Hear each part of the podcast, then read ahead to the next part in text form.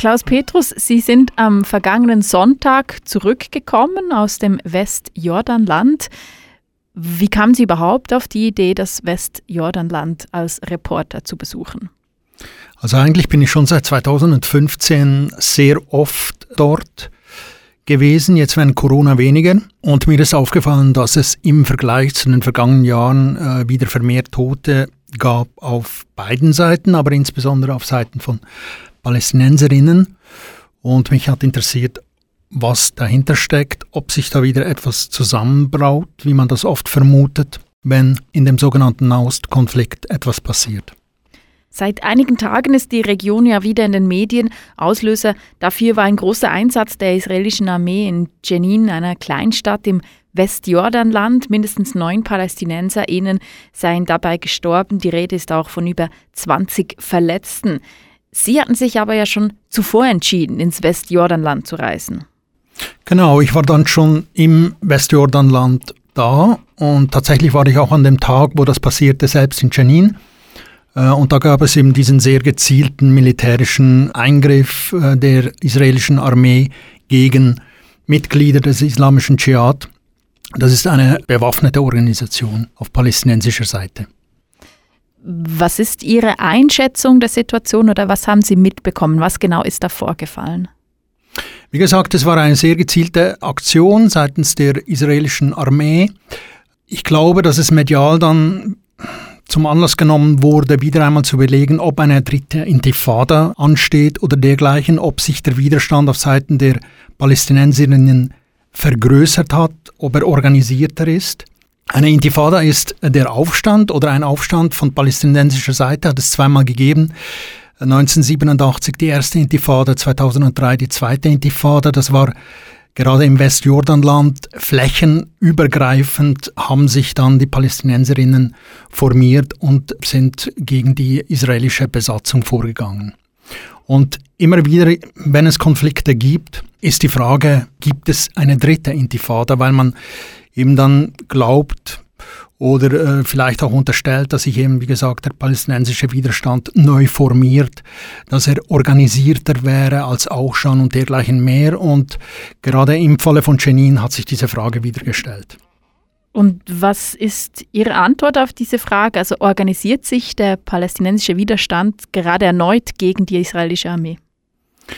Also man kann gerade, wenn es um diese diese Art von Konflikt geht, diesen Nahostkonflikt, kann man ja nicht definitiv sagen, was passieren wird. Das ist wirklich sehr unberechenbar. Aber meines Erachtens gibt es derzeit keine Anzeichen auf eine solche dritte Intifada. Meines Erachtens ist es auch nicht so, dass sich dieser auf Seiten der, der Palästinenser in dieser Widerstand neu formiert, dass er größer wäre als auch schon.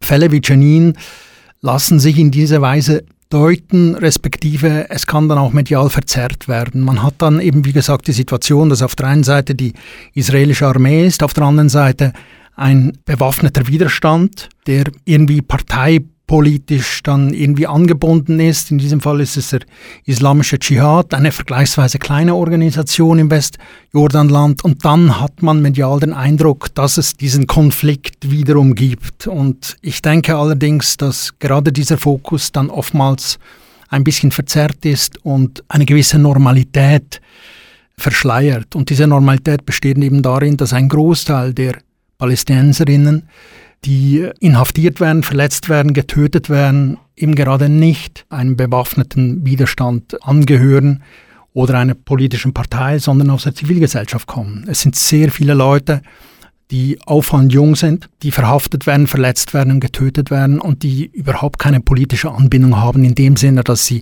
einer Partei zugehörig sind, wie dem islamischen Dschihad, der Fatah oder anderen kleinen Parteien. Laut Amnesty International sind in den letzten zwölf Monaten 220 Palästinenserinnen und Palästinenser gestorben durch die israelische Armee. Alleine 35 seien es im vergangenen Januar gewesen. Warum dieser Anstieg hat die israelische Armee ihre Taktik geändert? Ja, ich denke, wenn man so die Fakten anguckt und auch sich mit Expertinnen hüben wie drüben unterhält, spricht einiges dafür, dass dies der Grund ist. Man könnte auf der einen Seite oder vielleicht vom, vom, ersten Blick könnte man sagen, ja, das ist wiederum ein Zeichen dafür, dass sich mehr tut. Es gibt mehr Tote, also gibt es mehr, mehr Konflikt oder mehr, mehr äh, Widerstandspotenzial. Wie gesagt, ich glaube dem ist nicht und auch viele Expertinnen haben da eher eine andere Einschätzung. Sie glauben, dass sich die Taktik der, der israelischen Armee ein bisschen geändert hat oder sich in dem Sinne auch radikalisiert hat. Man unterstellt der israelischen Armee oftmals eine Policy Shoot to Kill, dass viel mehr geschossen wird und auch getötet wird und dass dies der Grund ist, dass es äh, in dem Sinne eben mehr, mehr Tote gibt von den Zahlen her. Und äh, dieses wiederum ist vielleicht begleitet mit einem Umstand, der auch international teilweise kritisiert wird, nämlich dass ganz wenige Fälle untersucht werden. Also die israelische Regierung sagt zwar immer wieder und räumt ein, dass sie die Fälle untersuchen will, gerade dann, wenn es zu Toten kommt, aber meistens kommen diese Untersuchungen nicht zu einem Ende. Sie werden fallen gelassen oder singen irgendwie im Sande. Das kann auch dazu führen, eben, dass, dass es da weniger Repression gibt oder weniger Kontrolle gibt, weniger Sanktionen gibt bezüglich der Aktion der israelischen Armee. Und wenn man dann eben die Regierung sich anguckt, wie sie jetzt seit November neu formiert ist, ähm, und da gibt es ja recht radikale äh, Gruppierungen jetzt, die machen eigentlich mehr oder weniger in der Öffentlichkeit auch klar, dass die israelische Armee in jedem Fall Rückhalt hat durch die israelische äh, Regierung. Also, dass sie mehr oder weniger machen kann, was sie will. Das ist jetzt überspitzt äh, formuliert natürlich. Aber das alles zusammen kann eben auch erklären, wieso es mehr Tote gibt. Und das wäre dann nicht der Grund, darin zu suchen, dass der Widerstand größer würde oder dass es seitens der, der palästinensischen Bevölkerung mehr Gruppierungen gäbe, die jetzt militanter oder auch formierter und organisierter gegen die Israelis vorgehen würden.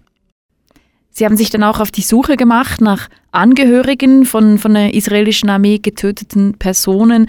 Was haben Sie dabei erfahren über die Todesopfer? Ja, also als ich beschlossen habe hinzugehen, ist mir im Vorfeld aufgefallen, dass es zunehmend sehr junge Palästinenser gibt, Teenager gibt, die in diesen Auseinandersetzungen getötet werden und die Abschiedsbriefe in ihren Taschen rumtragen.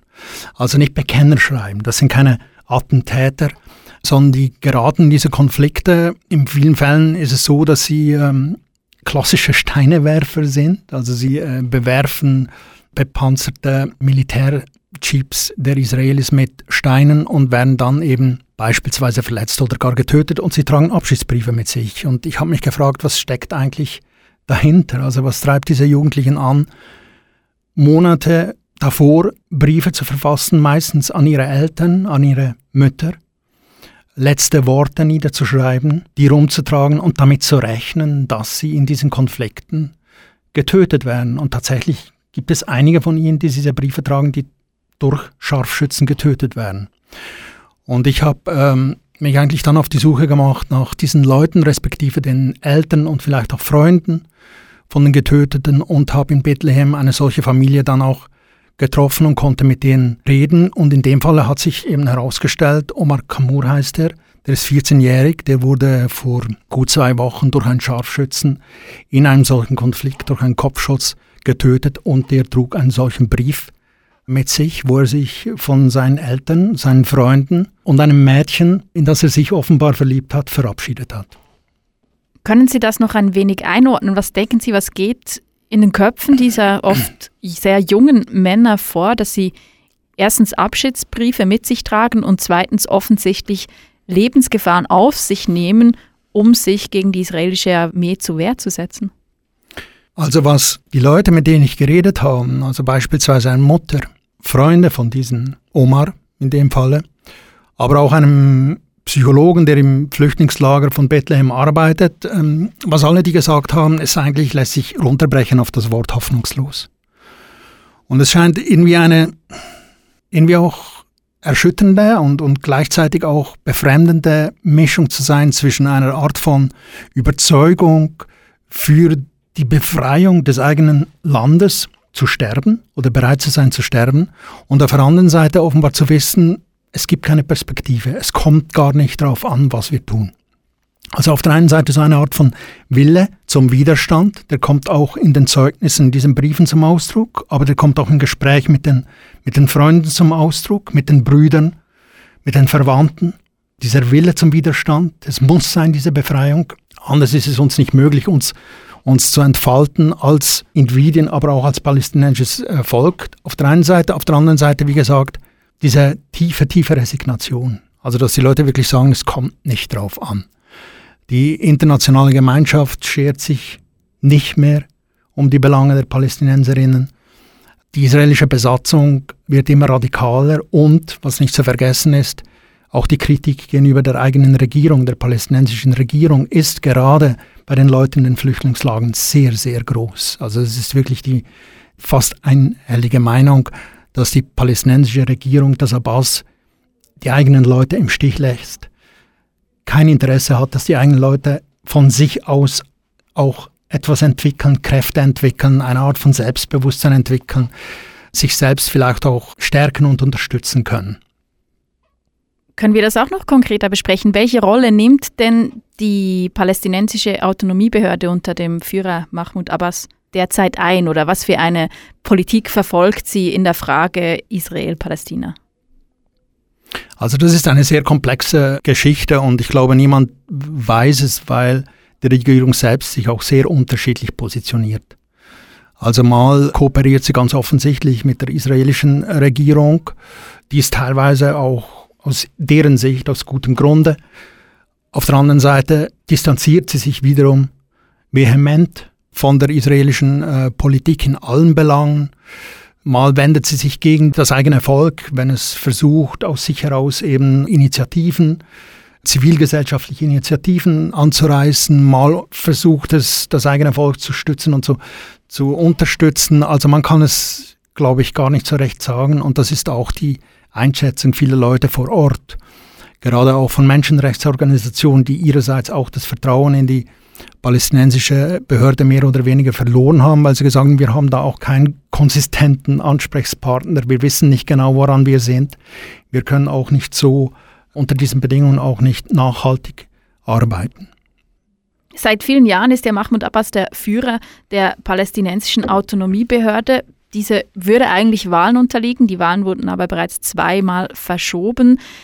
Angenommen, es würde jetzt doch zu Wahlen kommen, Mahmoud Abbas würde entmachtet werden. Was denken Sie, wohin würde das führen? Auch das ist eine, eine, natürlich eine spannende und, und wahnsinnig offene Frage und niemand weiß, was passieren würde. Deshalb ist es vielleicht auch so ein Kalkül, dass viele sich denken, lieber noch ein bisschen Abbas, weil man, da weiß man, was man hat. Es kommt natürlich darauf an vor Ort, wen man fragt, aber meine Erfahrung ist schon die, dass Abbas in der Bevölkerung keinen großen Rückhalt hat. Also man findet, dass er ein Wendehals ist. Man findet, dass die Fatah seine Partei korrupt ist, dass sie nicht viel tut für die Leute selbst, namentlich in den Flüchtlingslagern, woher der Widerstand, wenn er denn da ist, zu 90 Prozent kommt, in der Westbank zumindest. Ähm, also ich glaube nicht, dass er viel Rückhalt hat. Man findet eben keine Perspektive in seiner politischen Haltung oder in seiner Partei. Und ich glaube, wenn Abbas nicht mehr wäre und wenn jemand käme, der wirklich eine, eine Perspektive hat, auch für die Leute namentlich in den, in den Flüchtlingslagern, die in dem Sinne die, wenn man so sagen will, die Abgehängten sind, auch innerhalb der palästinensischen Gesellschaft, dann, und so reden auch etliche Expertinnen, dann kann man sich wirklich vorstellen, dass aus dieser Hoffnungslosigkeit heraus viel politisches Potenzial dann entstehen kann. Aber das ist wirklich unter der Voraussetzung, dass die Leute eine Perspektive haben. Und genau das ist seit Jahren, man kann jetzt bald sagen, seit Jahrzehnten äh, nicht mehr der Fall. Und derzeit unter diesen Bedingungen zeichnet sich auch nichts ab.